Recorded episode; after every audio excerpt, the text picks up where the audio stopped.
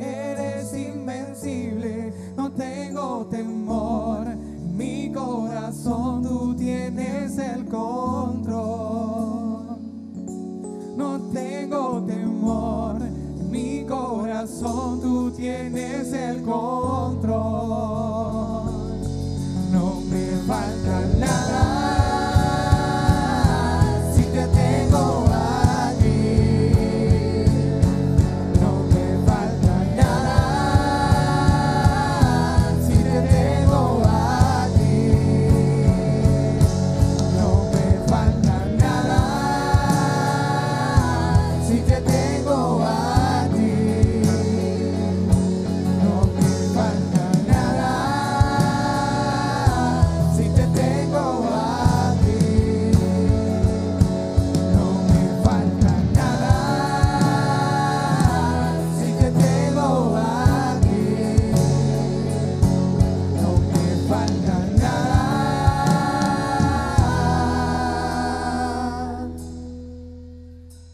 te tengo a ti.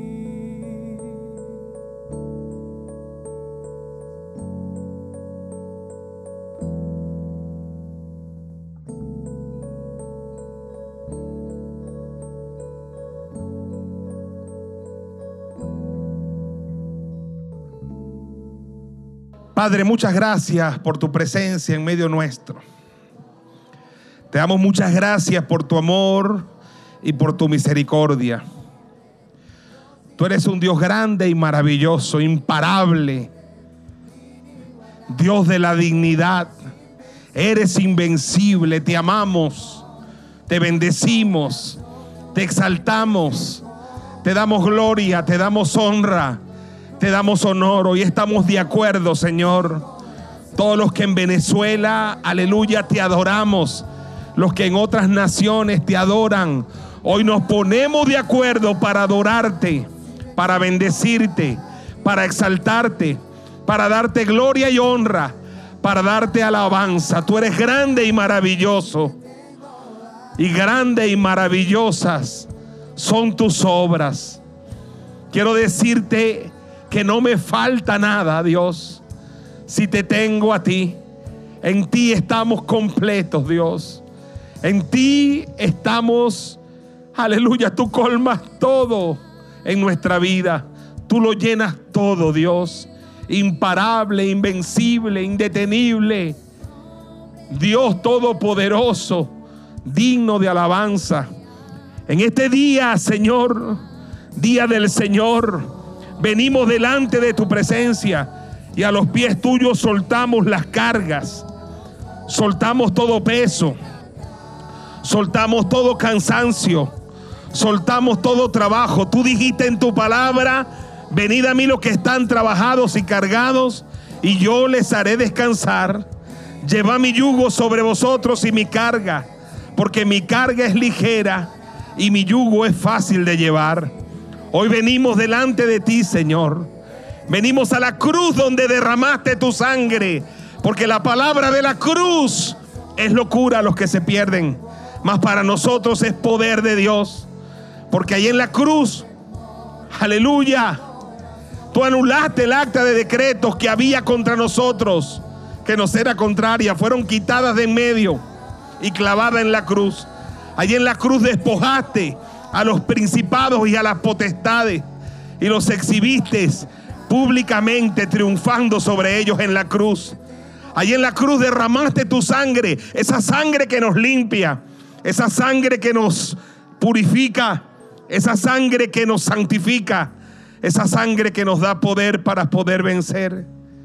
Aleluya. Y en la cruz, Señor, conquistaste para nosotros la victoria, Dios.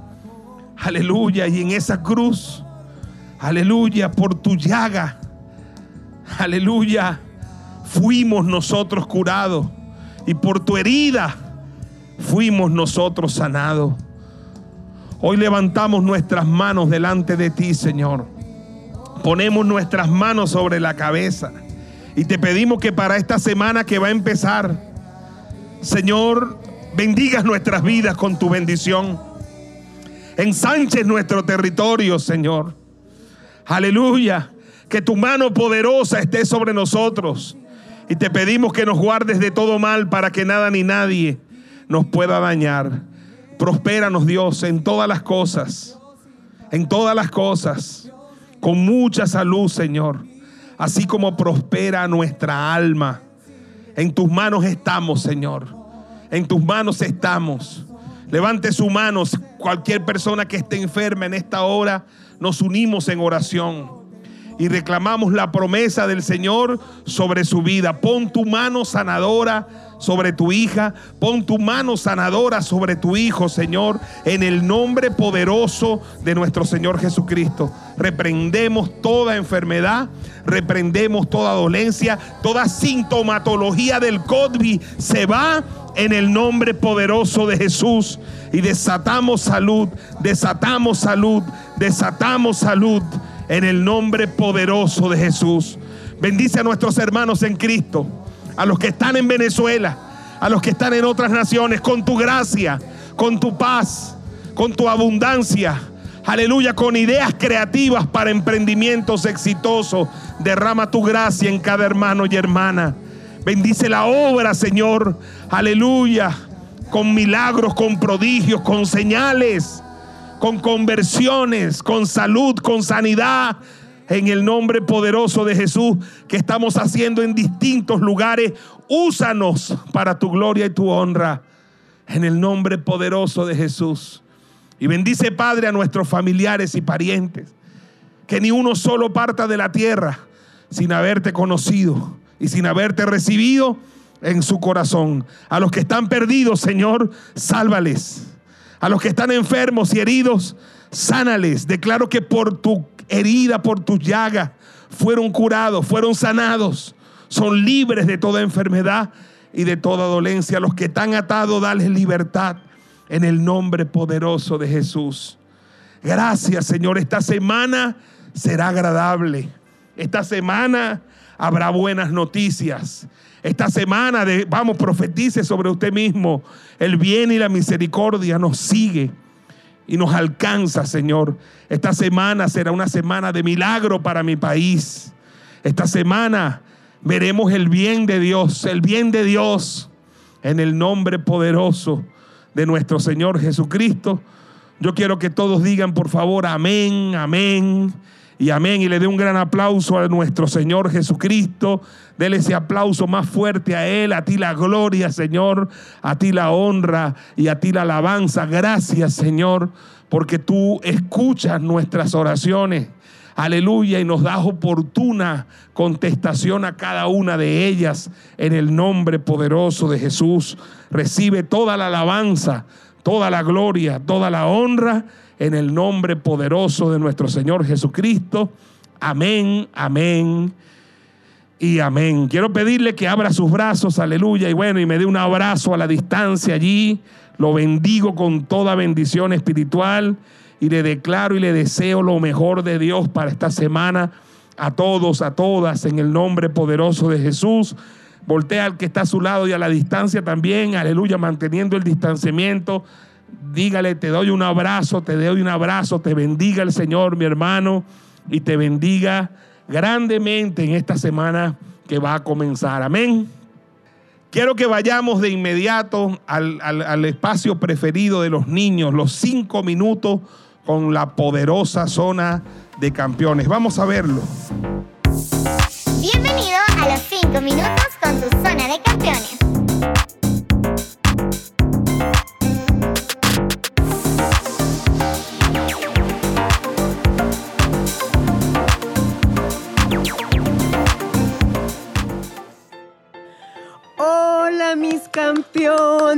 Campeonas, bienvenidos a tus cinco minutos con tu poderosa zona de campeones. Qué bendición estar nuevamente con ustedes, este, estudiar la palabra del Señor que está muy, muy buena.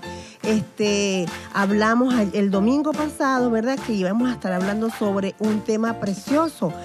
¿Quién es el mayor? Estos discípulos estaban muy angustiados y estaban preguntándole al Señor, "¿Qui- Señor, ¿quién es el mayor? ¿Saben? Estaba buscando, me gusta mucho, este, en el pasaje de Lucas, en el pasaje de Marcos, ¿verdad? Eh, y en, Ma- en Mateo, en capítulo 18, ahí también lo conseguimos. Pero es muy importante esta pregunta, la veo muy interesante. ¿Quién es el mayor? ¿Por qué? ¿Por qué lo veo tan interesante? Porque muchas veces, ¿verdad? Este, como estamos en este planeta, como estamos en la Tierra, la gente siempre anda preguntándose cosas que, que, que para en el reino de Dios no tienen nada que ver. Sí, en la tierra, ¿verdad? Que nosotros siempre hemos estado viendo, estudiando, este, nos enseñan unas cosas, pero resulta que en el reino de los cielos vemos otras cosas o el Señor nos enseña de otra manera diferente. Y eso es lo que yo quiero mostrarles a ustedes, niños. Es muy importante esto. Es muy importante conocer la palabra del Señor y diferenciar las cosas. Porque pertenecemos, es verdad, estamos en una tierra, somos terrenales. Pero una vez que nosotros creemos en el Señor, este, nuestra vida cambia y lo tenemos que ver de otra manera. A lo mejor para ti, amiguito, mm, yo sé que es así, las cosas son, no son diferentes como los adultos. Ustedes, para ustedes, es más fácil. Por eso es que el Señor dice que el reino de los cielos es de los niños, es como los niños. ¿Por qué? Porque para ustedes todo va a ser eh, fácil. En cambio, para el adulto es difícil. Lo vamos a, ver, ¿verdad? Primero les voy a buscar aquí, que me gusta mucho, este, en el libro de, este, o, o les voy a hablar sobre algo muy importante. Una vez un hombre llamado Nicodemo se acercó al Señor Jesucristo. No les voy a contar la historia, ¿verdad? De Nicodemo, ni de, con el Señor Jesucristo. Pero hay algo que, que llama la atención y por eso es que quisiera entrar en este tema. Dice, cuando Nicodemo le hace una pregunta al Señor, este, él le dice que tiene que nacer de nuevo. Y le habló unas palabras el Señor Jesucristo. Y él no entendió. Él se quedó como anonadado de decirle nacer de nuevo. Y le hace una pregunta, ¿tendré que meterme en el vientre de mi madre? ¿Ve? Él no entendió. Y el Señor le dijo, si os he dicho cosas terrenales, ¿viste? ¿Ve? Lo que estamos hablando. Si os he dicho cosas terrenales y no creéis, ¿cómo creeréis si os dijere las celestiales? ¿Viste? Que ahora en nosotros, cuando una vez este, conocemos al Señor, nuestra vida cambia. Ok, estamos en la tierra, pero ahora nosotros estamos, cuando aceptamos al Señor, vamos a vivir una vida diferente en el reino, las cosas del reino de Dios. Dice en Romanos, no me recuerdo ahorita el capítulo, pero dice que el reino de los cielos, ¿verdad? El reino de Dios es justicia, paz y gozo. Ahora, estos hombres preocupados, ¿verdad? Este, ¿quién es el mayor? Me gusta en el libro de Lucas, vamos a ver si lo tengo aquí bien. En el libro de Lucas dice que ellos estaban discutiendo, dice, entonces entraron en discusión sobre quién de ellos sería el mayor. Estos discípulos estaban discutiendo, estaban peleándose por querer ser el mayor. ¿Quién era el mayor de ellos? Y Jesús, percibiendo los pensamientos de sus corazones, dice que tomó a un niño y lo puso junto a él, junto a sí. Me gusta este, es- esta imagen que ustedes van a ver ahorita, ¿verdad? Jesús con los niños, rodeado con los niños. Y les da una enseñanza muy bonita. Y les dice el Señor, en el, en el libro de Lucas dice que cualquiera que reciba a este niño en mi nombre, a mí me recibe. Y cualquiera que me recibe a mí, recibe al que me envió porque el que es más pequeño entre todos vosotros, ese es el más grande. Ahora, fíjate que me gusta, y voy a hablarles aquí en Marcos. Me gusta esta parte, dice, y llegó a Capernaum y cuando estuvo en casa les preguntó, ¿qué disp- disputabais? ¿Qué discutían entre vosotros en el camino? Mas ellos callaron, porque en el camino habían disputado entre sí quién había de ser el mayor. ¿Ves? Estaban preocupados. Entonces él se sentó y llamó a los doce y les dijo, si alguno quiere ser el primero, será el postrero de todo y el servidor de todo. Y dice después, y tomó a un niño y lo puso en medio de ellos y tomándole en sus brazos, le dijo, el que reciba en mi nombre a un niño como este, me recibe a mí. Y el que a mí me recibe, no me recibe a mí, sino que al que me envió. Bueno, y ahí empieza el Señor a darles una enseñanza. ¿Qué te quiero decir con esto, niño? Campeón que me estás escuchando, y quiero que entiendas esto. Nosotros cuando no tenemos, bueno, no tenemos que estar preguntando quién es el mayor. Al Señor no le gusta eso. Al Señor lo que más le gusta es que nosotros estemos pendientes de hacer la obra, de trabajar en la obra y de hacer lo que tenemos que hacer, sin estar buscando puestos, colocación, este lugar. Una vez estaban hablando también, estaban discutiendo sobre quién se iba a sentar cuando el Señor le habló del reino, que iba a irse, ¿verdad? Que quién se iba a sentar en la derecha y a la izquierda del Señor. ¿Ve? Eso también estaban discutiendo. Así que yo lo que te digo es que quiero que aprendas esto. Vamos a seguir con este tema el próximo domingo porque está muy interesante, porque en el libro de Mateo te voy a explicar otras cosas del por qué el Señor le dio la importancia y la dignidad a los niños. Así que quiero que estudies esto. Fíjate, está en Lucas 9, este, en Marcos 9:33, Lucas 9:42, Marcos 9:33 y en Mateo capítulo 18. Estúdialo, quiero que lo aprendas. ¿Qué fue la respuesta que el Señor le dio cuando le preguntaron quién es el mayor? Así que bueno, espero que te haya gustado. Si te pude explicar bien, pero vamos a seguir explicando este tema. ¿sí? Te quiero mucho y quiero que ustedes sean los mejores predicadores en este siglo XXI que estamos aquí trabajando y luchando porque vienen cosas muy difíciles. Y yo sé que ustedes van a ser esos maestros, esos pastores, esos predicadores que van a llevar a un pueblo a los caminos del Señor. Los quiero mucho, los amo y nos vemos el próximo domingo. Chao, Dios te bendiga.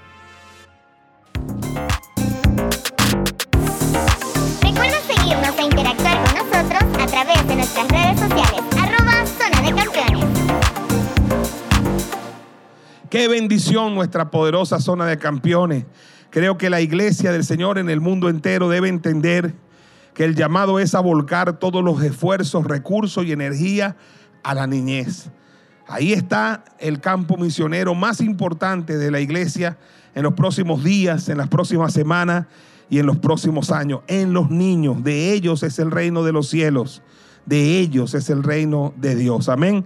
Estamos felices, contentos por todo lo que Dios ha hecho con la iglesia y con el ministerio en este tiempo de pandemia.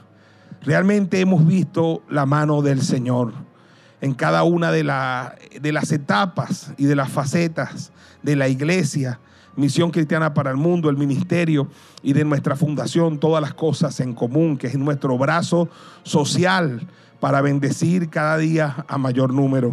Felices por lo que ha sido el banco de alimentos aquí en casa, el banco de alimentos en nuestras instalaciones. Ya superamos largo los 41 mil comidas en el año, todo el año, aleluya, dándole de comer, aleluya, a las personas más vulnerables de la tercera edad, a los niños, a las personas con algún tipo de discapacidad, a las mujeres embarazadas y otras personas que por la situación que estamos viviendo están pasando por momentos difíciles. Ha sido una bendición, aleluya, poder ayudar y bendecir a nuestro prójimo sin distinción y sin discriminación. Y esos mismos bancos de alimentos se han multiplicado ahora en cada distrito y en cada territorio donde están los pastores, las pastoras y el liderazgo y la dirigencia de esta iglesia.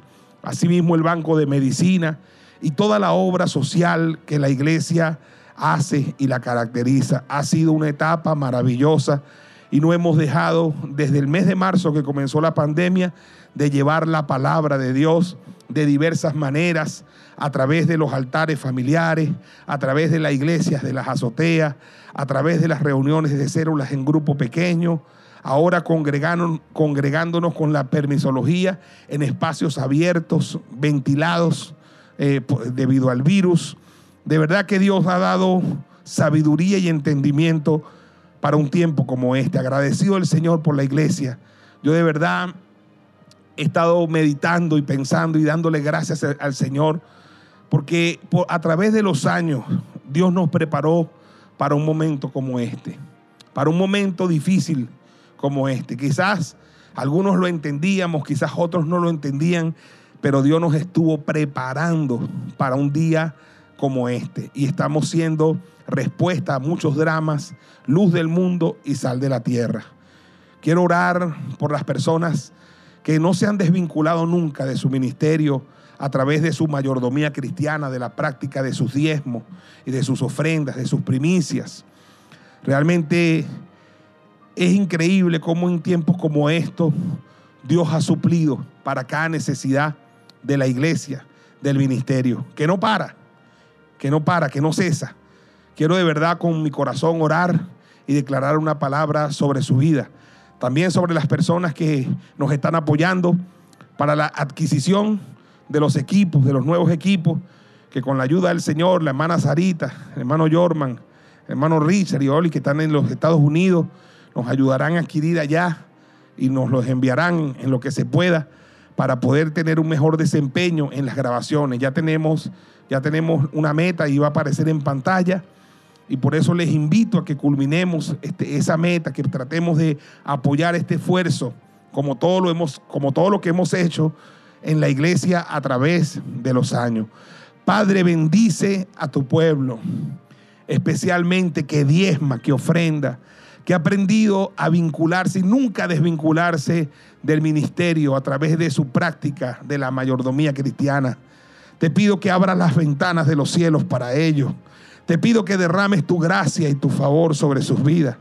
Te pido que derrames bendiciones hasta que abunden y sobreabunden y reprendas a todo devorador por ellos.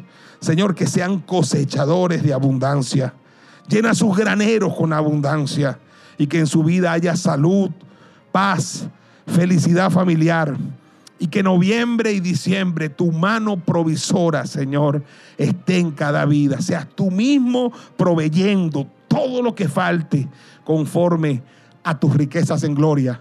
Señor, que sean dos meses de gloria financiera y material, notoria sobre tus hijos, y que podamos terminar en pie, aleluya, dando con alegría, y podamos empezar el 2021 creyendo, Señor, que aún nos prepararemos para nuestras primicias el próximo año y que será el año 2021 un año agradable para todos nosotros. En el nombre poderoso de nuestro Señor Jesucristo. Amén, amén y amén. Aleluya.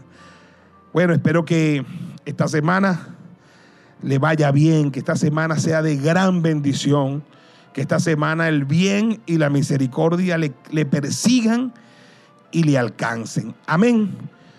Vamos a ir al grano que es el que da fruto. Vamos a ir a la palabra del Señor. Y busque por favor en su Biblia el libro de el Evangelio de Marcos capítulo 5. Vamos a leer el versículo 15 solamente. Mire lo que dice esta poderosa palabra. Evangelio de Marcos capítulo 5 versículo 15. Dice así la palabra del Señor vienen a Jesús y ven al que había sido atormentado del demonio y que había tenido la legión sentado, vestido y en su juicio cabal y tuvieron miedo. Voy a leer una vez más, se refiere al endemoniado Gadareno, así se le conoce. Otro hombre que recuperó su dignidad sin nombre, no sabemos cuál es su nombre. Le decían el endemoniado Gadareno, dice, vienen a Jesús y ven al que había sido atormentado del demonio y que había tenido la legión. ¿Cómo lo vieron? Sentado, vestido y en su juicio cabal y tuvieron miedo. Padre, gracias por estas bellas palabras de esperanza. Palabras bellas, Señor, que nos dan libertad. Son palabras de poder. Pido que hables a los corazones conforme a su necesidad. Señor, en el nombre poderoso de Jesús, que la palabra sea poderosa semilla y que los corazones sean una buena tierra y que la semilla eche raíz profunda en los corazones y produzca muchos frutos para vida eterna y para una vida más excelente y gloriosa en esta tierra. Trae libertad, trae salud, trae sanidad, trae salvación, Señor. Y mientras hablamos tu palabra, extiende tu mano para que se hagan señales y prodigios y maravillas y sanidades en el santo nombre de tu Hijo Jesucristo. Levante sus manos un momento. Oiga ese canto de fondo, palabras bellas. Deseamos oír, deseamos oír al bendecir.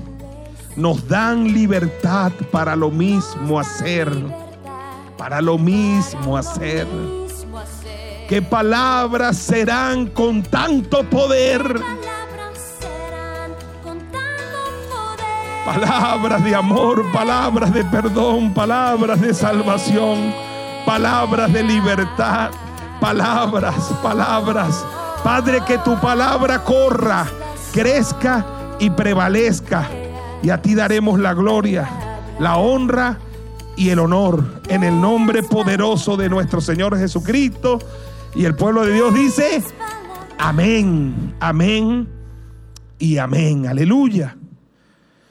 Nuestro tema en el día de hoy, domingo, servicio número 68 desde que comenzó la pandemia, el Dios de la dignidad. Tenemos ya varias semanas hablando del Dios de la dignidad y hablaremos, aleluya, póngale un subtítulo allá a la palabra de este personaje que consiguieron sentado, vestido y en su juicio cabal sentado, vestido y en su juicio cabal.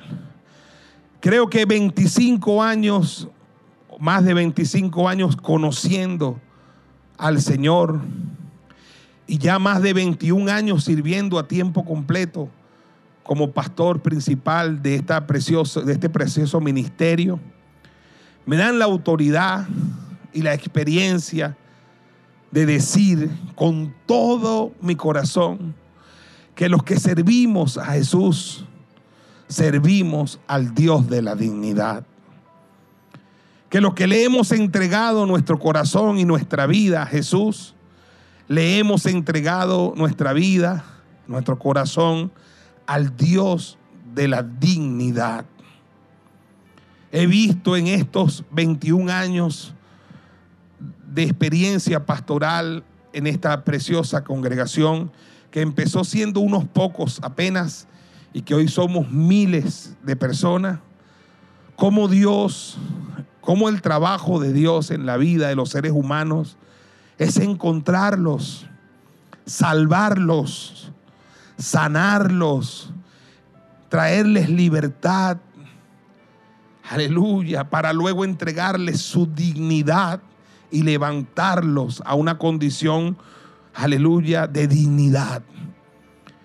He visto a tantas personas, miles de personas, venir al Señor en una condición terrible, en lo personal, en lo financiero, en, lo, en la salud, en lo material, en lo familiar, una condición deplorable, pero en un momento dado Jesús los encuentra. Aleluya, los salva, los sana y empieza a restaurar en esas personas su dignidad. Es un honor servirle al Señor. Es un honor que hayan pasado todos estos años y que nuestras vidas puedan ser instrumentos para que la gente se acerque al Señor y para que Dios consiga a las personas y le regrese su dignidad. Decía hace algunas semanas que si alguien me pregunta qué es la Biblia, qué es la Biblia, yo le diría, la Biblia es la historia de Dios buscando al hombre. La historia de Dios tratando de volverse a encontrar con el hombre, con la mujer, con el ser humano, precisamente para regresarle su dignidad.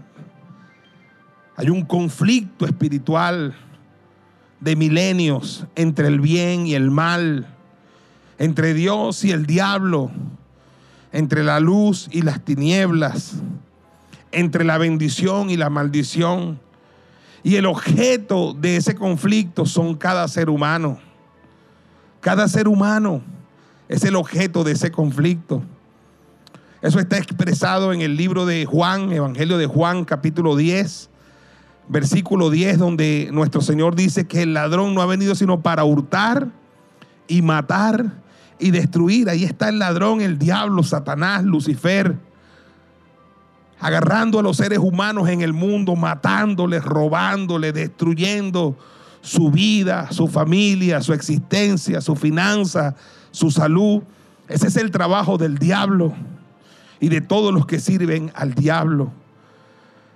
Gracias al Señor que Él mismo dijo, pero yo he venido para deshacer las obras del diablo. Y dicen ahí en Juan capítulo 10, verso 10, y he venido para darles vida y vida en abundancia. Yo quiero que usted le dé un aplauso grande a nuestro Señor que da vida y vida en abundancia. Dele ese aplauso al Señor, aleluya.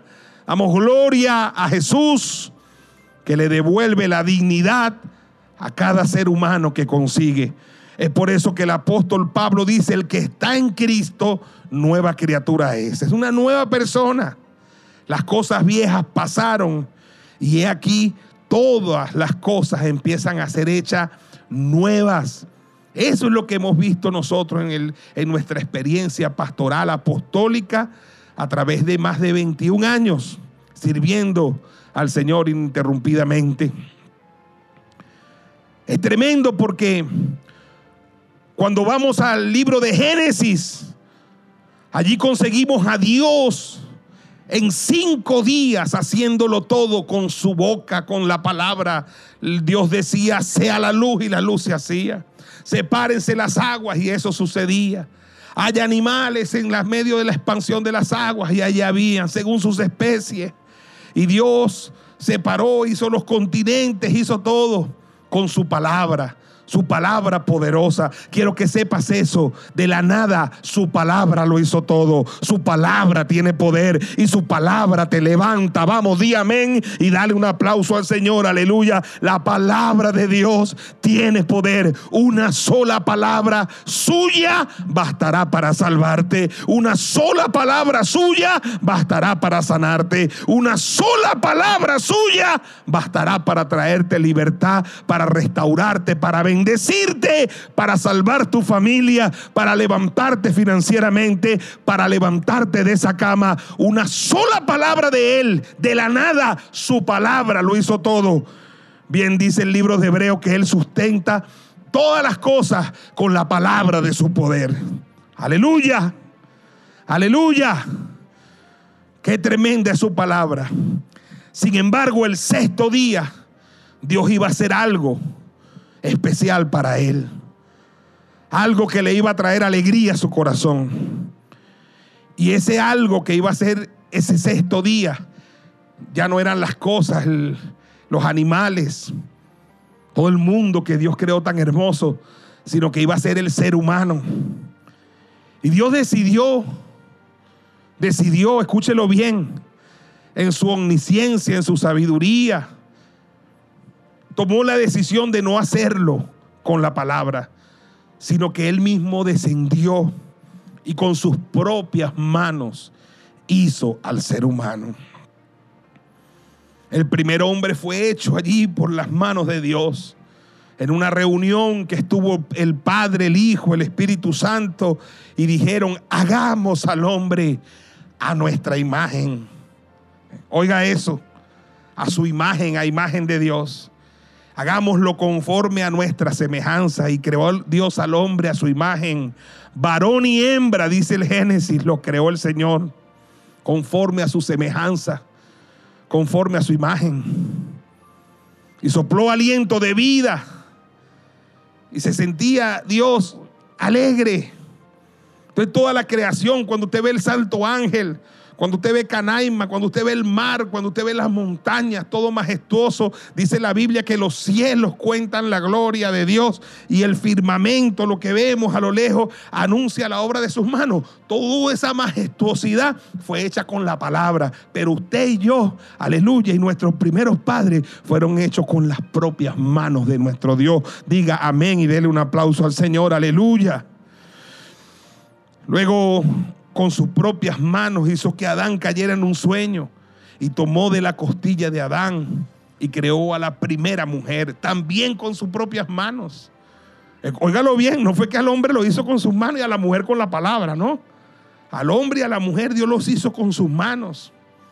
Y ahí creó la primera pareja humana y les dio preceptos y les dio instrucciones y les dio algo importantísimo, libre albedrío libre capacidad de elección entre el bien y el mal.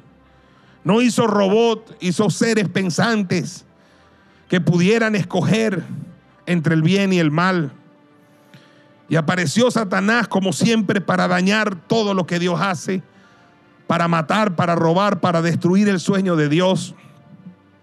Y nuestros primeros padres cayeron en la trampa, comieron del árbol que Dios dijo que no comieran. Y Dios en su justicia tenía que hacerle juicio a esos primeros padres, Adán y Eva. Y cuando Dios descendió con dolor, estoy seguro, le hizo juicio al hombre, le hizo juicio a la mujer, le hizo juicio a la tierra y le hizo juicio también a la serpiente. Y se ve Dios en la penosa y dolorosa tarea de expulsar al ser humano Adán y Eva del paraíso. Pero a mí me sorprende que cuando los va a expulsar del paraíso, no los envía desnudos, sino que Él mismo, aleluya, le hace unos abrigos de pieles y los cubre. Ahí está mostrando Dios su carácter. Ahí está mostrando Dios su justicia porque los está expulsando del, del huerto, del Edén, pero no los quiere enviar desnudos los envía y los cubre. Y allí le pone esa cobertura, esa cubierta, para que no vayan desnudos. Era como Dios diciendo, ustedes eligieron entregarle sus vidas, su voluntad a Satanás, a los placeres de los ojos, de la carne, a la vanagloria de la vida.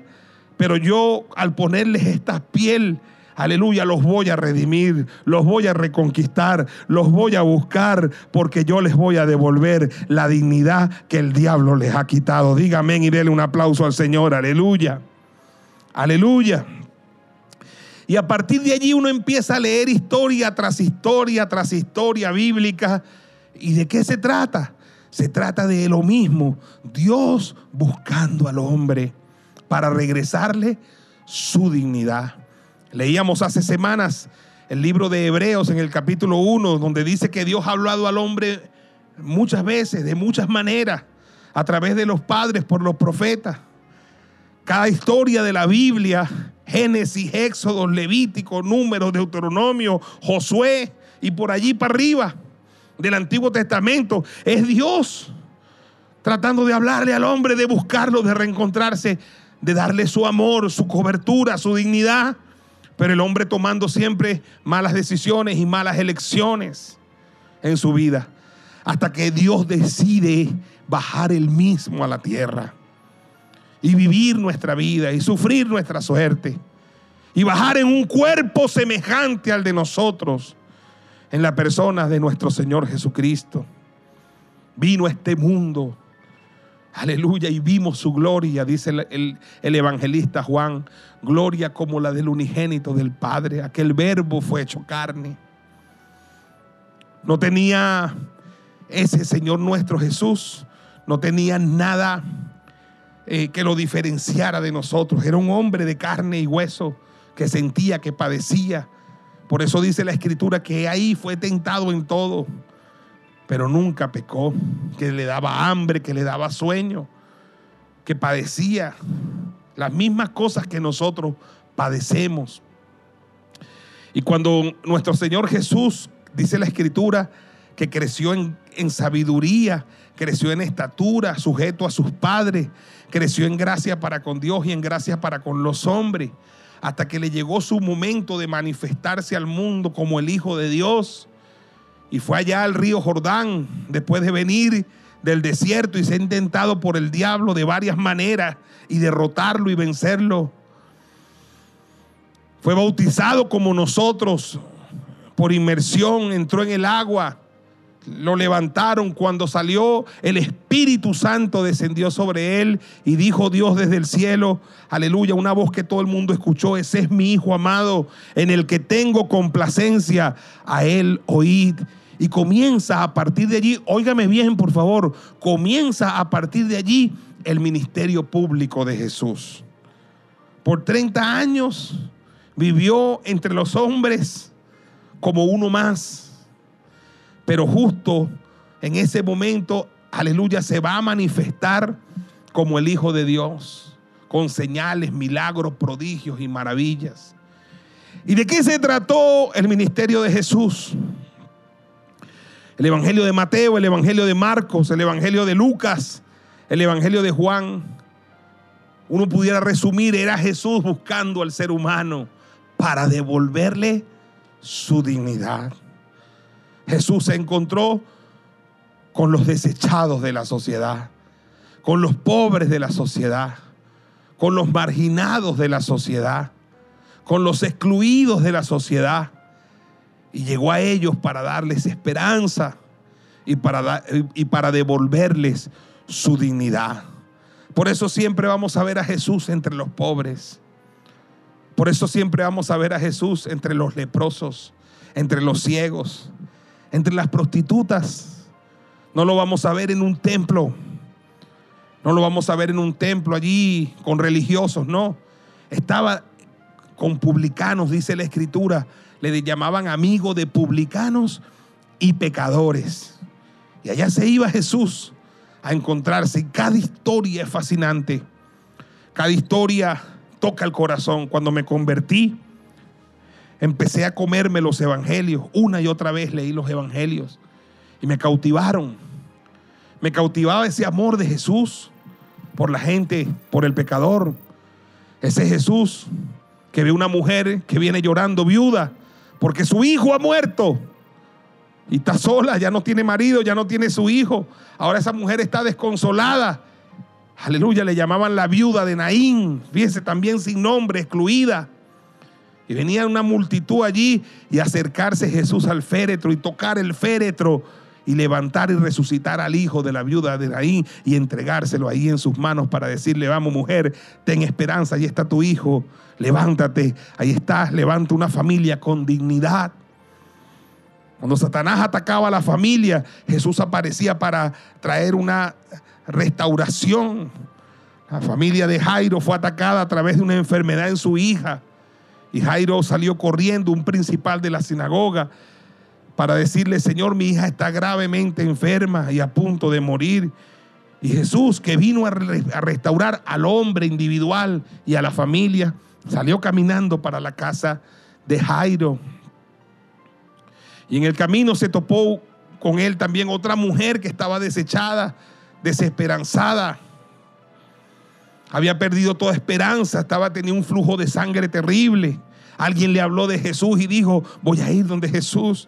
Y si tan solo tocare su manto, seré sana de este azote. Por el tipo de enfermedad que ella tenía, las leyes de distanciamiento social que también había en ese tiempo, le prohibían a esa mujer acercarse donde había gente. Y, podía y corría el peligro de que si alguien detectaba lo que ella estaba padeciendo, incluso la mataran a piedras. Pero ella ya había perdido toda esperanza y vino donde el Dios de la esperanza, donde el Dios de la dignidad, vino arrastrada allí y tocó el borde de su manto y al instante quedó sana de aquel azote. Y Jesús decía, ¿quién fue que me tocó? Y decía, la multitud está apretando. No, alguien me tocó diferente. porque poder y virtud han salido de mí. Y aquella mujer avergonzada le dijo, yo fui que te tocó. Y Jesús le dijo, mujer, tu fe te ha sanado, tu fe te ha salvado, vamos, ve y queda libre de tu azote. Y allá fue aquella mujer ahora que recobró su dignidad, con dignidad, decirle a su familia, me encontré con Jesús, me sanó y me devolvió calidad de vida y dignidad. Diga amén y dele un aplauso al Señor fuerte, aleluya, vamos, dele un aplauso al Señor, aleluya, por sus maravillas. Señor resucitando al hijo de la viuda de Naín, restaurando una familia. El Señor sanando a esa mujer con flujo de sangre, restaurando una mujer y un hogar, restaurando dignidad. Y cuando llega donde Jairo, la gente le dice, no moleste más al maestro, tu hija ha muerto. Cuando una hija muere, entonces eh, la familia queda incompleta, el vacío no lo puede llenar nadie. Se supone que los hijos entierren a los padres y no los padres a los hijos. Imagínate aquellos hombres que le trajeron la noticia a Jairo, tu hija ha muerto, no molestes más al maestro. Y Jesús le dice a Jairo, ten fe, Jairo, ten fe, ten fe, solamente ten fe. Y entró donde aquella niña y le dijo, Talita Kumi.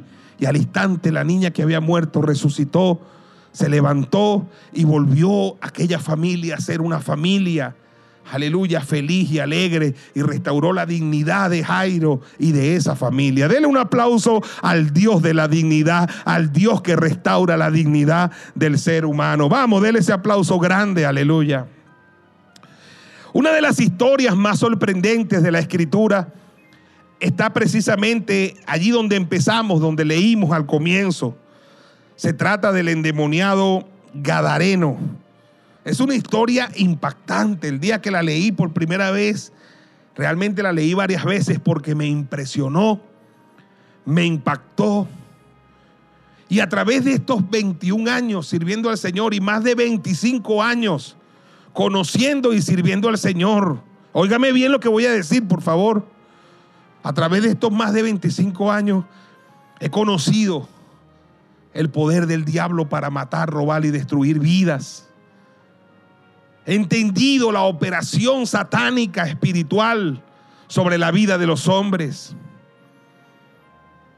Antes de, antes de conocer al Señor, antes de conocer la, la verdad que me hizo libre, la palabra de Dios, yo me hacía muchas preguntas. ¿Por qué la gente mata? ¿Por qué la gente se droga? ¿Por qué la gente se emborracha? ¿Por qué los padres abandonan a sus hijos? Porque las familias se dividen, ¿por qué tanta maldad?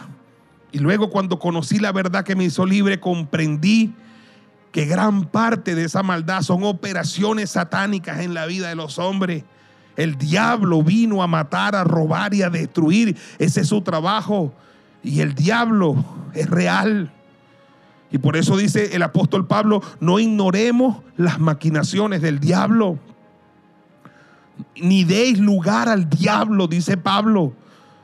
Una vez escuché a una persona que en este momento es ministro en este país hace mucho tiempo y lo entrevistaron y le preguntaron, ¿tú crees en Dios? Y dijo, claro, vale. Y después le dice, ¿y en el diablo? No, chicos, yo estoy muy grande para eso, dijo. Y fíjese, es un ministro de educación. Y es el trabajo del diablo, hacer creer a la gente que él no existe. Pero usted quiere saber si el diablo existe. Mire el grado de maldad que han llegado los seres humanos. Mira la pobre gente que está adicta a las drogas, esclavizada en algo de lo que ya no pueden salir, aunque quieren salir, y que los lleva a hacerle daño a otros seres humanos, lo lleva a robar a su propia familia para poder saciar el consumo de estupefacientes y drogas ilícitas que le dan tranquilidad. Vea a las personas esclavizadas en las drogas y verá la operación del diablo en una persona. ¿Usted cree que Dios, el Dios de amor, el Dios de misericordia, el Dios de la dignidad, lo quiere así?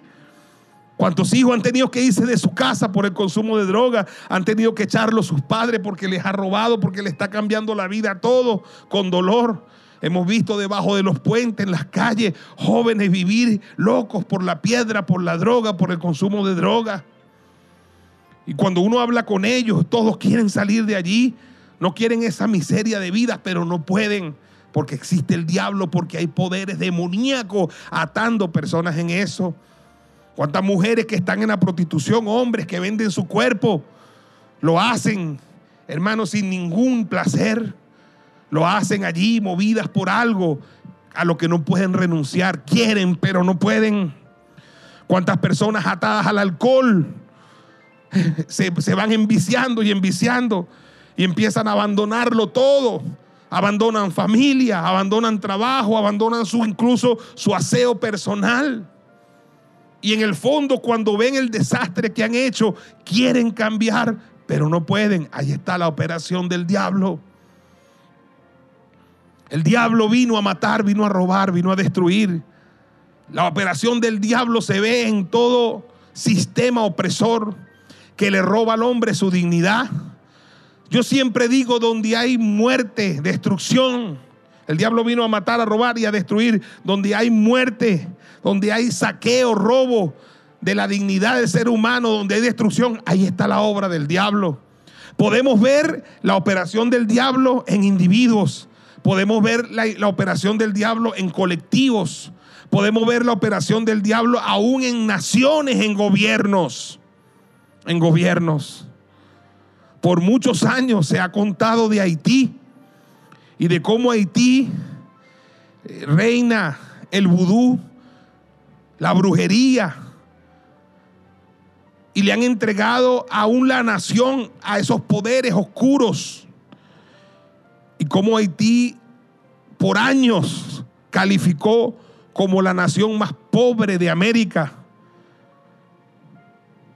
Y uno escucha historias de Haití dolorosas y de gente que ha ido a Haití Incluso escuché una historia que me, me marcó, donde la línea fronteriza marítima, que, lo, que nadie sabe que los peces no saben que esa línea está allí, imaginaria, una línea fronteriza, llegaban hasta la línea fronteriza de República Dominicana y no pasaban a la línea fronteriza de Haití. Está bajo un poder hechicero, un poder oculto que trae maldición sobre naciones.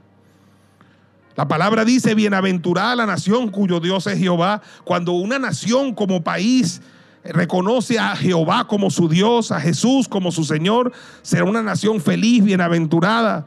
Pero aún una nación puede sucumbir a poderes de oscuridad, a poderes, aleluya, satánicos ¿Y cómo lo vamos a saber? ¿Cómo vamos a saber si una nación está siendo gobernada por Dios o por el diablo? Bueno, por los frutos. Si en una nación hay prosperidad, hay felicidad para la mayoría, ahí está Dios, esa nación está siendo bienaventurada. Pero si en una nación vemos destrucción, muerte, miseria, hambre, ahí está la operación del diablo. Pero así como, aleluya, Dios le regresa la dignidad al hombre, le regresa la dignidad a la familia, así Dios también le regresa la dignidad a las naciones. Por favor, diga amén y dele un aplauso al Señor. Aleluya. Aleluya. Yo viajé a Guatemala hace algunos años. Quería conocer algunas de las iglesias de mayor crecimiento en los últimos años, algunos templos y algunos ministros. Tuvimos 15 días por Guatemala, pero uno de mis de mis objetivos al ir a Guatemala era visitar la ciudad agraria, agrícola de Almolonga. Había leído muchas cosas sobre Almolonga. Había escuchado muchos testimonios, había consultado por internet sobre lo que había sido Almolonga. Hay un video de transformación de comunidades donde resalta el apóstol Harold Caballero y George Otis y otros hombres de Dios la transformación que operó en Almolonga, aleluya, en tan solo 10 años, 20 años. ¿Y quién era Almolonga antes de esa transformación? Una ciudad agraria. Y las historias que yo había leído me impactaron muchísimo, porque Almolonga era una ciudad agraria de aproximadamente 20 mil habitantes. Pero en ese tiempo, Almolonga estaba sometida bajo un poder oscuro y la tierra estaba como maldita. La tierra no producía, era una tierra infértil. Y los habitantes de Almolonga estaban en oscuridad, en tristeza, en dolor. Había muchísima borrachera en Almolonga, mucha brujería, mucha hechicería, muchos poderes de la oscuridad, mucho satanismo. había mucho consumo de droga. Imagínense, para una pequeña ciudad agraria habían cuatro cárceles y había hacinamiento carcelario. La policía no se daba abasto. La gente se iba de la ciudad de Almolonga y abandonaba las casas. Llegaron a decir en ese tiempo, Almolonga, la ciudad del diablo, Almolonga, la ciudad maldita. Nadie quería vivir en Guadalmolonga, se hablaba muy mal de esa ciudad. La gente tenía un santo patrono. Y detrás de ese santo patrono, la palabra dice, lo que se sacrifica a los ídolos, a los demonios se les sacrifica. La gente tenía unas fiestas patronales donde la borrachera reinaba, donde la muerte reinaba, donde el asesinato, el homicidio, los divorcios, las peleas reinaba. Era una ciudad que no era feliz. Pero un día estuve en casa del pastor Mariano Ricaché, allá en Almolonga. Cuando conocí a Almolonga me impresioné, me impactó ver lo que yo había leído, estar allí, vivirlo, poder experimentarlo. Y el pastor Mariano Ricaché me, me contó personalmente toda la historia que ya yo sabía a través de la lectura de libros, a través de haber estudiado la realidad de la transformación de esa ciudad. Como él fue uno de los primeros hombres que le entregó su corazón a Cristo. Él mismo estaba esperando morir, le quedaban días de, de vida.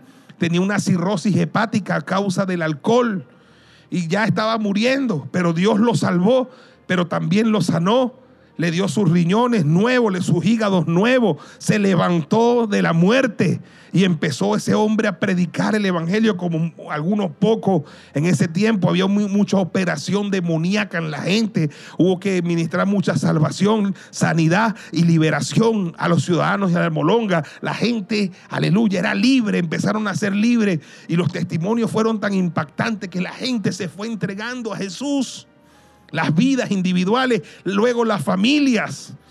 Y empezó esa pequeña ciudad a ver un avivamiento tremendo. Y luego entonces era tanta la gente que se convertía en Almolonga que se empezaban a plantar iglesias. Aleluya. Y de pronto fue la gran mayoría de la población de aquel santo patrono que dominaba el pueblo y el espíritu y el principado que operaba detrás del santo patrono, no hay memoria en Almolonga. Era un ídolo que llamaban Maximón, que era un ídolo sentado y tenía una, una capucha. La gente lo veneraba, pero había un principado detrás del ídolo que le hacía daño a los seres humanos en operaciones demoníacas y satánicas. Y eso fue acabándose cuando la gente fue entregándose a Jesús. Empezaron a conocer la verdad que lo fue haciendo libre, individual y familiarmente, luego colectivamente. Luego la tierra empezó a ser sanada y de la tierra misma empezó a fluir. Aleluya. Un agua que regaba la tierra y la tierra empezó a producir unos frutos impresionantes.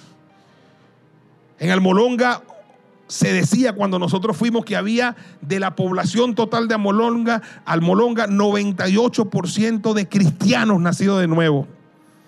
Nosotros salimos a entrevistar a la gente para hacer un trabajo de campo y en una realidad todo el mundo era cristiano. La tierra, escúcheme, había producido unos frutos increíbles. Cuando uno llega al Molonga, una de las cosas que uno hace es ir al mercado que está allí mismo, en el centro de la ciudad y uno se saca foto con la zanahoria gigante, uno se saca foto con la, con la, con la remolacha gigante, uno ve los camiones saliendo de Almolonga para toda Latinoamérica con aquellas hortalizas. Uno ve la prosperidad de ese pueblo. Todas las casas tienen carro. Eh, escúcheme, increíble. Las cárceles todas fueron cerrando una tras otra. Ya no hay cárceles. La última cárcel es un museo porque no hay borrachera, porque no hay droga, porque no hay malandro. Todo el mundo tiene trabajo, todo el mundo prospera. Antes le decían la ciudad del diablo, ahora le dicen al Molonga la ciudad milagro, la ciudad bendita, la ciudad del avivamiento, la ciudad de las iglesias. Y es increíble porque yo lo experimenté. Uno camina y hay una iglesia, tres casas más allá, otra iglesia, cuatro casas más allá, otra iglesia. Y vi lo que puede, lo que puede hacer el Señor, no solo en una vida, no solo en una familia, sino en una ciudad aleluya, que decide entregarse por completo al Señor, dejar la hechicería, la idolatría, el satanismo, aleluya, es una ciudad bienaventurada que ahora es bendición para el mundo porque Dios le regresó la dignidad a esa ciudad. Yo creo que Dios le va a regresar la dignidad a Barquisimeto. Yo creo que Dios le va a regresar la dignidad a Lara y yo creo que Dios le va a regresar la dignidad a Venezuela. Si tú lo crees conmigo, grita fuerte amén y dale un aplauso y un grito de victoria al Señor Dios de la dignidad. Vamos fuerte ese aplauso para Dios. Aleluya. La historia que estamos aquí leyendo es la historia del endemoniado Gadareno. ¿Sabe lo que significa eso?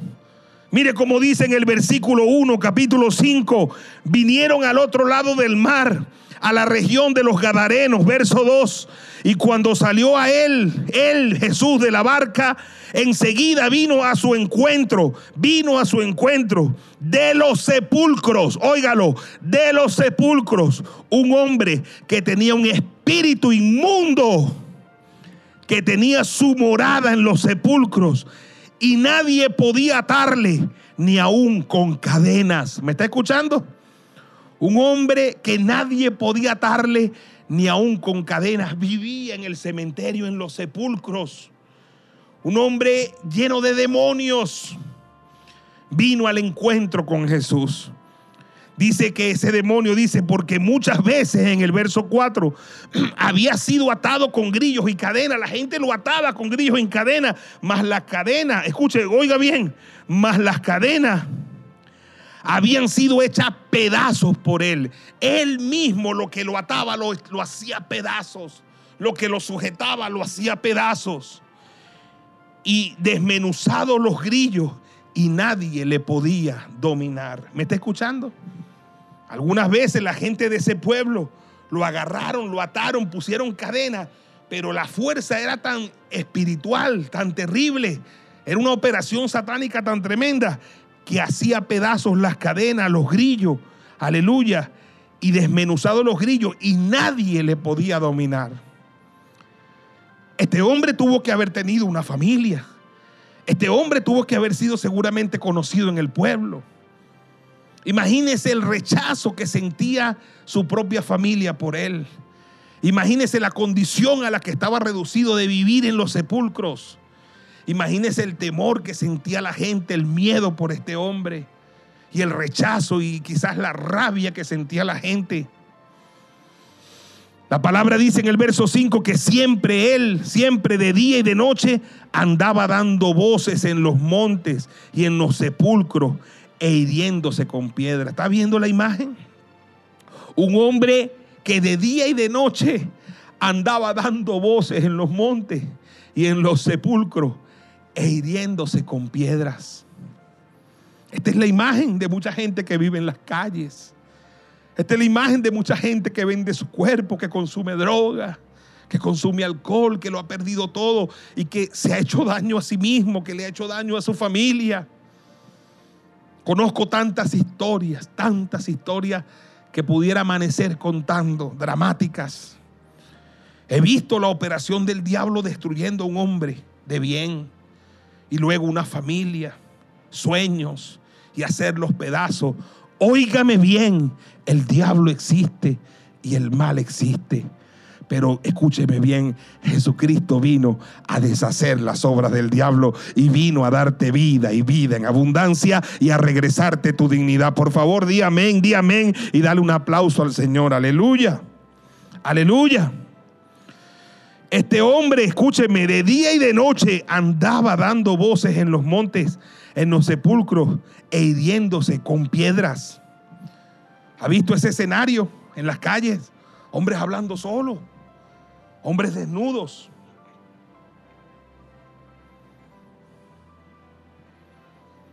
Hombres haciéndole daño a su familia, haciéndose daño a sí mismo, hiriéndose. Dice la palabra en el verso 6, cuando vio pues Jesús de lejos, cuando vio pues a Jesús de lejos, corrió y se arrodilló ante él. O sea, este hombre que nadie lo ataba, este hombre que nadie lo podía sujetar, ni la cadena ni los grillos, cuando vio a Jesús, aunque los demonios seguían en él, corrió y se arrodilló ante él. Porque el Dios que nosotros le servimos, el Dios de todo poder, el Dios de la dignidad, su palabra, mi palabra, la Biblia dice que ante Él se doblará toda rodilla de lo que está en el cielo, en la tierra y debajo de la tierra, y toda lengua confesará que Jesucristo es el Señor para gloria de Dios Padre. Di amén y dale un grito de victoria y un aplauso al Dios de la dignidad. Aleluya. Aleluya. Gloria a Jesús. Aunque los demonios están en él, ahí tuvieron que arrodillarse. Y clamando a gran voz le dijo, ¿qué tienes conmigo, Jesús, Hijo del Altísimo? Te conjuro por Dios que no me atormentes. Increíble, hermano.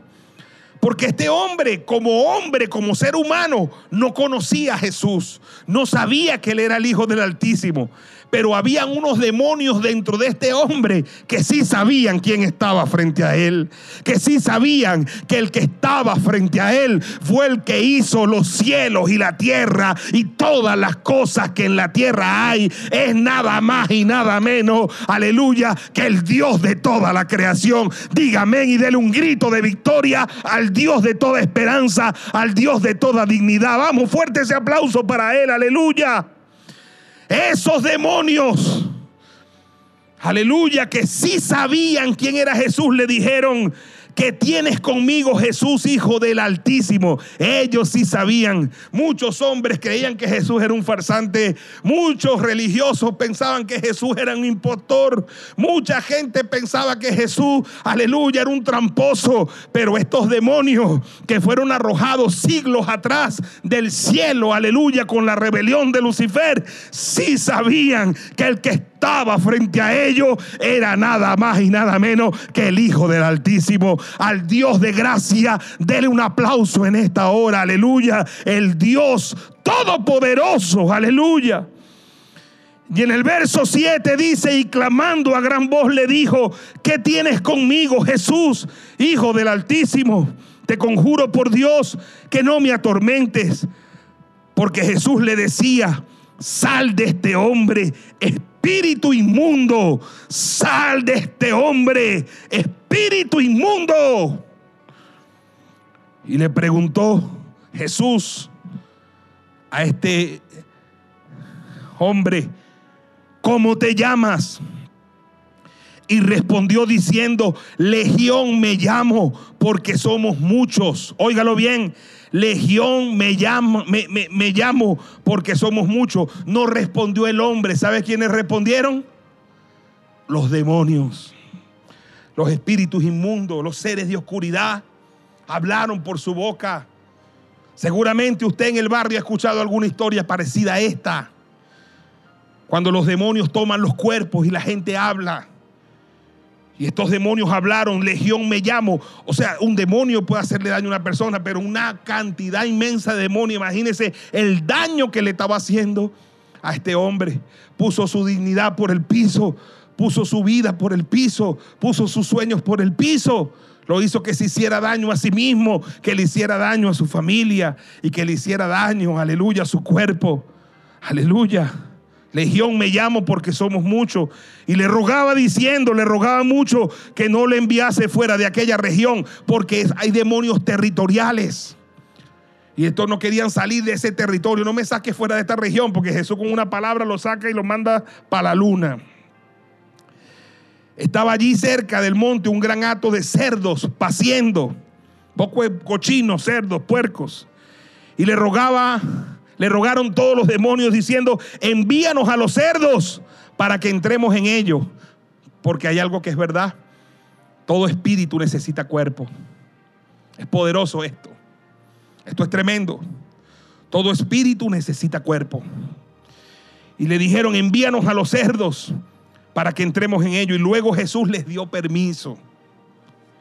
En este caso, le dijo, vayan. Les dio permiso.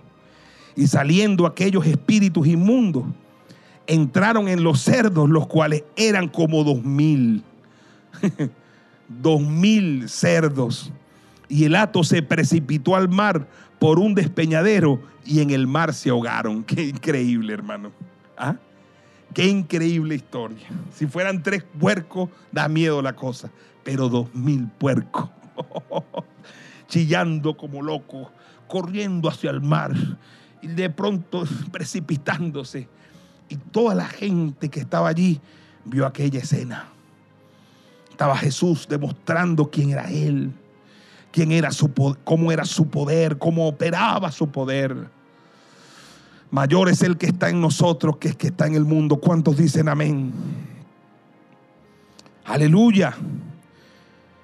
Y dice en el versículo 14, y los que apacentaban los cerdos huyeron y dieron aviso en la ciudad y en los campos y salieron a ver qué era aquello que había sucedido.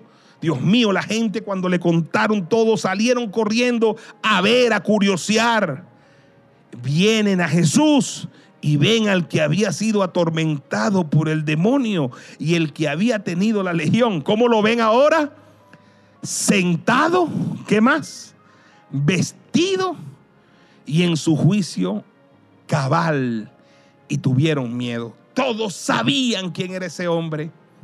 Todos sabían las historias que se decían de este hombre. Todos quizás hacían burla de él. Quizás hacían cuentos, historias acerca de este hombre. Todos habían escuchado acerca de las cadenas, de los grillos, de cómo se hacía daño, de cómo destruyó su familia. Así es la gente. A veces la gente habla, pero no te puede ayudar. Aleluya, pero Jesús puede ayudarte y quiere ayudarte. Dale un aplauso al Señor, aleluya. Dale un aplauso al Señor. Todos lo conocían. Si dice la palabra que estaba vestido es porque este hombre estaba en los sepulcros desnudo. Y de pronto, hermano, estos hombres ven al hombre que ellos conocían como el loco, como el endemoniado, como el enfermo, como el que se hace daño a sí mismo. Ahora lo ven allí sentado, tranquilito, no estaba amarrado, no hay cadenas, no hay grillo. Está vestido, él no le gustaba vestirse.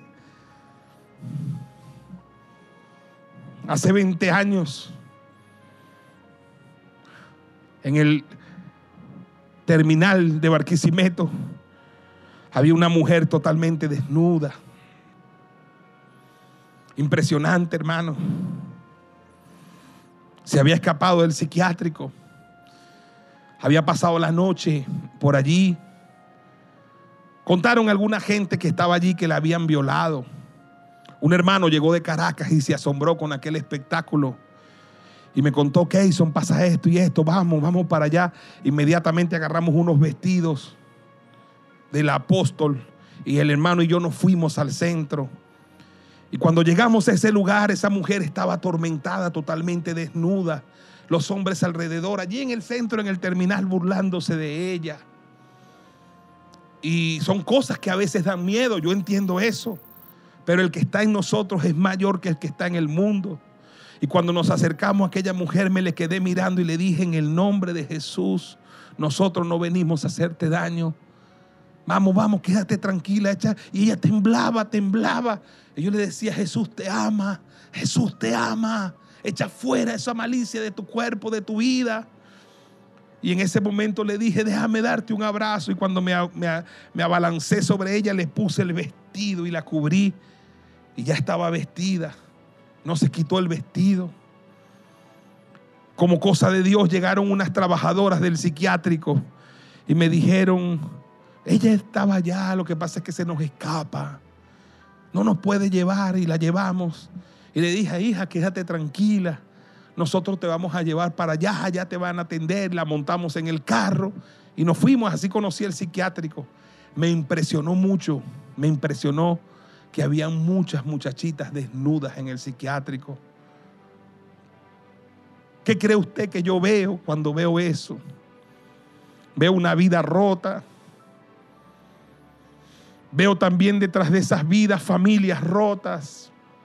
Veo la operación del diablo en el ser humano. Por eso le sirvo a Cristo. Por eso amamos al Señor y tratamos de llevar al Señor al encuentro con todos los seres humanos, porque nos duele como el diablo, Satanás, le roba la dignidad a los seres humanos y sabemos que el Dios nuestro le quiere regresar la dignidad a los seres humanos. Dígame y déle un aplauso al Dios de la dignidad. Vamos, déle ese aplauso al Rey que vive para siempre. Estaba este hombre allí sentado, vestido y en su juicio cabal. Y le contaron a los que habían visto, les contaron los que habían visto cómo le había acontecido al que había tenido demonio y lo de los cerdos. Y comenzaron a rogarle que se fuera de sus contornos. O sea, en vez de decirle quédate para que nos ayude a sanar todo el mundo, no, más bien vete, les dio miedo. Hay gente que tiene miedo de lo que Jesús puede hacer en la vida de los seres humanos. Hay gente que no quiere recibir a Jesús en una región. Al entrar en la barca, el que había estado endemoniado le rogaba que le dejase estar con él. Quiero irme contigo, déjame ir contigo. Mas Jesús no se lo permitió, sino que le dijo, vete, vete, vete a tu casa. Tú tienes una casa que la destruiste con tu conducta cuando abriste puertas cuando los demonios vinieron a hacerte daño, una familia que te está esperando, no solo vine para sacar esos demonios de tu cuerpo y revolverte y devolverte la dignidad, vine, aleluya, para que también la dignidad vuelva a tu hogar, vuelva a tu casa. Vamos, ve a tu casa, dale un aplauso al Señor, aleluya, ve a tu casa, ve a los tuyos y cuéntales cuán grandes cosas el Señor ha hecho contigo y cómo ha tenido misericordia de ti. Y se fue y comenzó a publicar en Decápolis cuán grandes cosas había hecho Jesús con él y todos se maravillaban. Se convirtió en un predicador del Evangelio a todos en Decápoli, una ciudad gigante, les decía, yo era el endemoniado. Jesús vino a mí y me hizo libre, libre, libre, tú me hiciste libre, tú me hiciste libre, libre Señor. Rota fueron las cadenas que estaban atando a mi corazón y ahora vivo alegre cantándole al Señor. Aleluya, hay nueve en mi vida, aleluya, en mi corazón. Denle un aplauso al que vino a ser libre, al ser humano, al que vino a sanar, al que vino a salvar, al que vino a devolverle la dignidad al ser humano. Aleluya. A través de estos 21 años conocemos historias como esta. Nos han sucedido historias como esta.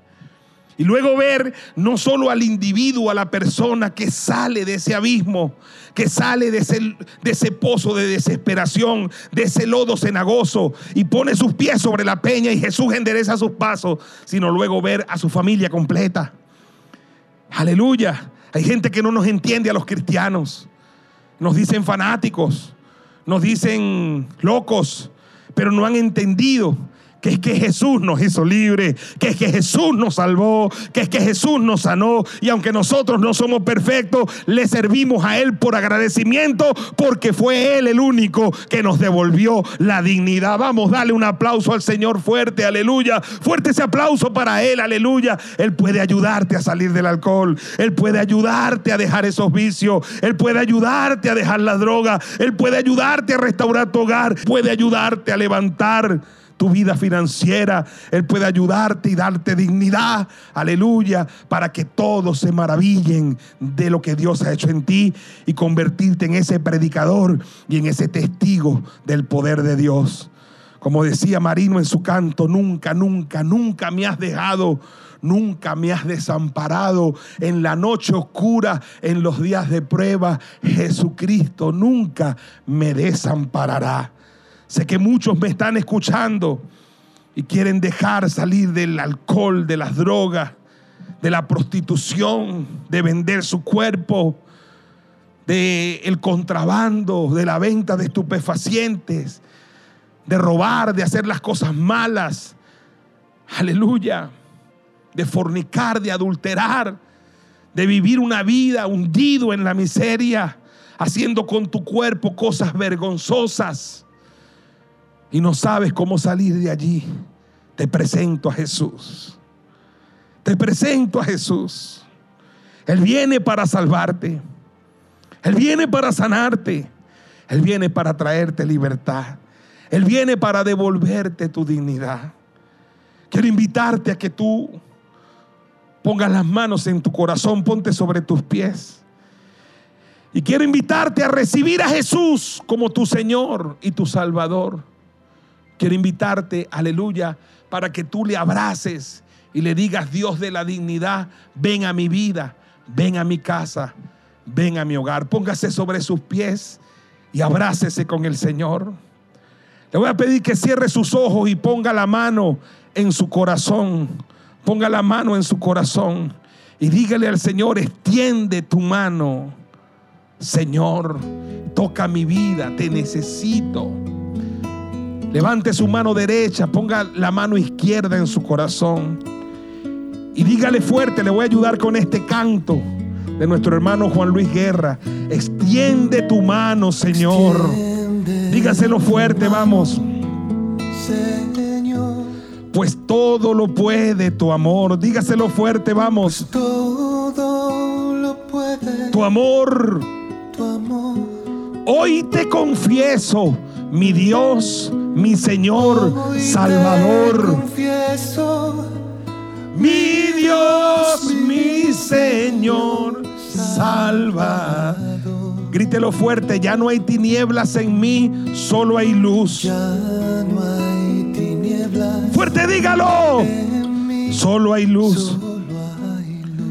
Ahora extiende tu mano, Jesús. Ahora extiende Vamos, abrázate con el Señor y cántaselo una vez más, bien fuerte, grítalo. Extiende tu mano, Señor. tu mano, Señor, Señor.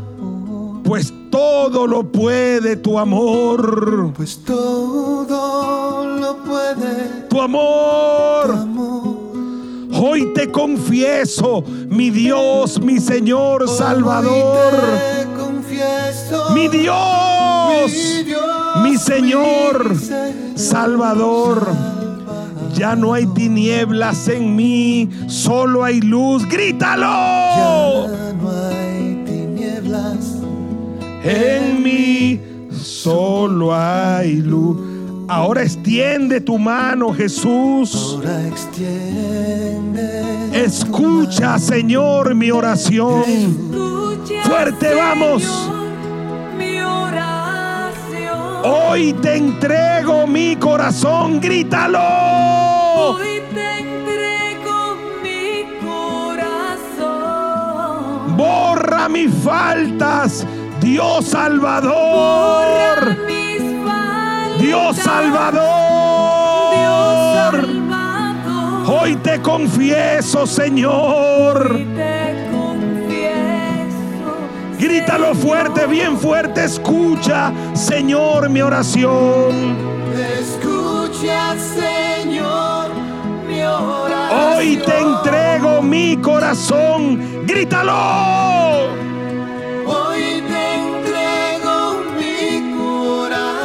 Borra mis faltas, Dios Salvador. Borra mis faltas. Dios Salvador, grítalo. Dios Salvador. Hoy te confieso, Señor. Te confieso, Aleluya. Señor. Por última vez, levanta tus dos manos y grita, escucha, Señor, mi Escucha, oración. Señor, Hoy te entrego mi corazón. Hoy te entrego mi corazón. Borra mis faltas, mi pecado, mi transgresión. Borra Mi iniquidad. mis faltas. Dios Salvador. Dios Salvador. Hoy te confieso, Jesús, como Señor de mi vida. Hoy te confieso, Jesús, Señor de mi vida. Ponga la vida en su la, mano en su corazón y dígale, borra mis faltas. Dios Salvador. Hoy te confieso. Hoy te confieso, Señor de mi vida, nunca más seré el que antes fui, Señor. Aleluya, me has dado una nueva vida. Te doy mi vida, Jesús, dígalo fuerte. Te doy mi corazón. Cambia mi vida. Ven a mi vida. Sálvame Jesús. Salva a mi familia. Salva mi casa. Salva mi hogar. Dame salud. Dame sanidad. Y dame libertad. Como este hombre tú lo liberaste y te sirvió y se convirtió en ese predicador que contaba testimonio de gloria. Así yo te serviré también. Salva a mi familia.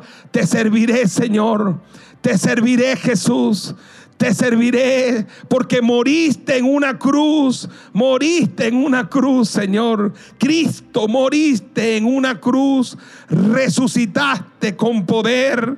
Aleluya. Y me diste salvación. Me diste libertad. Me diste bendición. Levanta tus dos manos al cielo. Te bendigo con toda bendición espiritual. Declaro que tendrás una semana extraordinaria. Declaro que eres salvo. Declaro que eres sano. Declaro que eres libre. Declaro que retorna tu dignidad a ti, a tu casa y a tu familia. Di amén y dale un aplauso grande al Señor. Vamos, dale un aplauso grande al Señor. Aleluya. Y diga amén a esa palabra. Aleluya.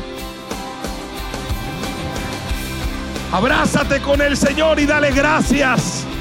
Porque no vas a ser el mismo. Tu vida va a ser diferente.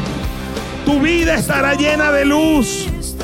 Tu casa estará llena de bendición. Tendrás una semana de gloria. Una semana de bendición. Levanta tus dos manos al cielo. Y dile, perdona mis pecados hoy. Sé mi Señor Cristo, mi Salvador. Aleluya. Gracias Jesús. Cámbiame Dios y hazme otra vez. Ayúdame a serte fiel. Ayúdame a serte fiel. Vamos, cámbiame y hazme otra vez. Y ayúdame a serte fiel. Vamos, a invitarlos a todos a darle un gran aplauso al Señor arriba de sus cabezas. Aleluya. Y de todo corazón los bendigo con la gracia, el favor de Dios con una semana de gloria, de bendición, de victoria, con la bendición del Padre, del Hijo y del Espíritu Santo sea sobre su vida. Has recuperado tu dignidad, busca al Señor, ora, lee la palabra y no dejes de asistir a las reuniones para avivar el fuego que Dios ha encendido en tu vida hoy. Los quiero mucho, Dios me les bendiga. Nos vemos, aleluya, el próximo miércoles a las 6 de la tarde en nuestro servicio de oración y cada lunes en el discipulado. Los quiero mucho, Dios les bendiga a todos. Amén, amén y amén.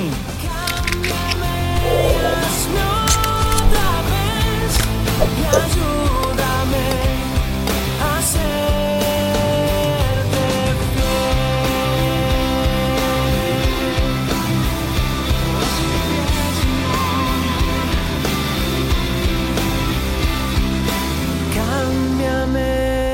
hazme otra vez. Ayúdame a serte fiel.